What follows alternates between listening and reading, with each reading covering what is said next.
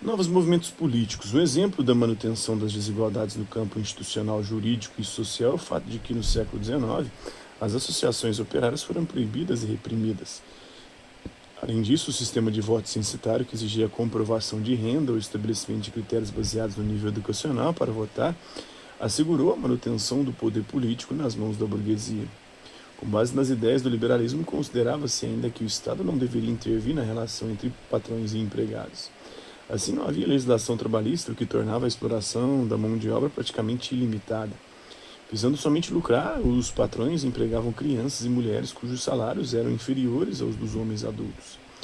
O acerramento das desigualdades, sobretudo entre classes sociais entre homens e mulheres, fez com que novos movimentos políticos fervilhassem na Europa no século XIX, entre eles os primeiros esboços do que viria a ser o movimento feminista e a organização de movimentos socialista e comunista internacionais, além do anarquismo. A pressão por mudança da legislação para que ela protegesse as pessoas em condições sociais mais vulneráveis e com menos acesso a bens simbólicos e materiais, ou ainda é, os grupos com menor participação nas esferas decisórias e de poder na sociedade, em vez de apenas beneficiar os grupos já privilegiados, despertou novas reflexões sobre a relação entre o Estado e a sociedade civil ao longo, sobretudo, do século XX. É, tem imagens, por exemplo, de grevistas no Largo do Palácio, na cidade de São Paulo, durante a greve geral de 1917.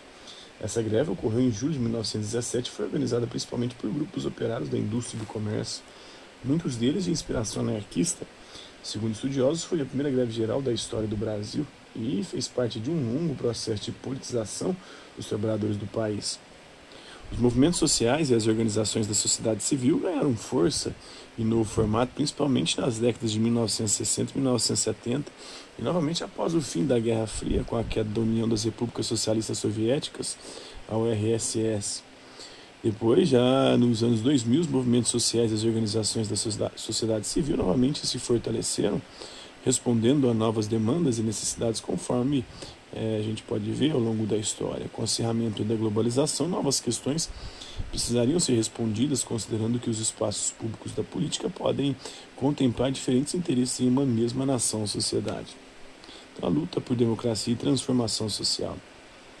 Uma das características centrais da democracia é a participação dos cidadãos nas decisões que afetam a todos. Na democracia moderna, que se costuma chamar de democracia representativa, os cidadãos escolhem por meio do voto seus representantes. O governo efetivo não é exercido pelos cidadãos, mas está a cargo das instâncias de poder municipal, estadual e federal. Cabe aos cidadãos, teoricamente, monitorar a atuação dos seus representantes. O sistema democrático moderno permite, assim, que as populações tenham algum poder de decisão sobre a própria vida, embora com diversas limitações. Uma delas é o fato de que nem sempre o Estado toma decisões gerais que atendam às necessidades da população como um todo. Esse é um problema complexo, dado que há muitos interesses divergentes entre a própria população e seus distintos segmentos mulheres, pessoas negras, indígenas, imigrantes, idosos, crianças, assim como há diferentes formas de concentração de poder entre grupos. A própria relação entre Estado e a chamada sociedade civil tem sido objeto de investigação e teorização na ciência política em particular e nas ciências humanas e sociais aplicadas como um todo. Compreender essa relação e as tensões decorrentes dela é essencial para entender os meios pelos quais a transformação social ocorre. Por isso, pesquisas científicas desenvolvidas nessas áreas são de extrema importância para a sociedade, pois permitem descrever e analisar estruturas de governo em diferentes épocas e espaços.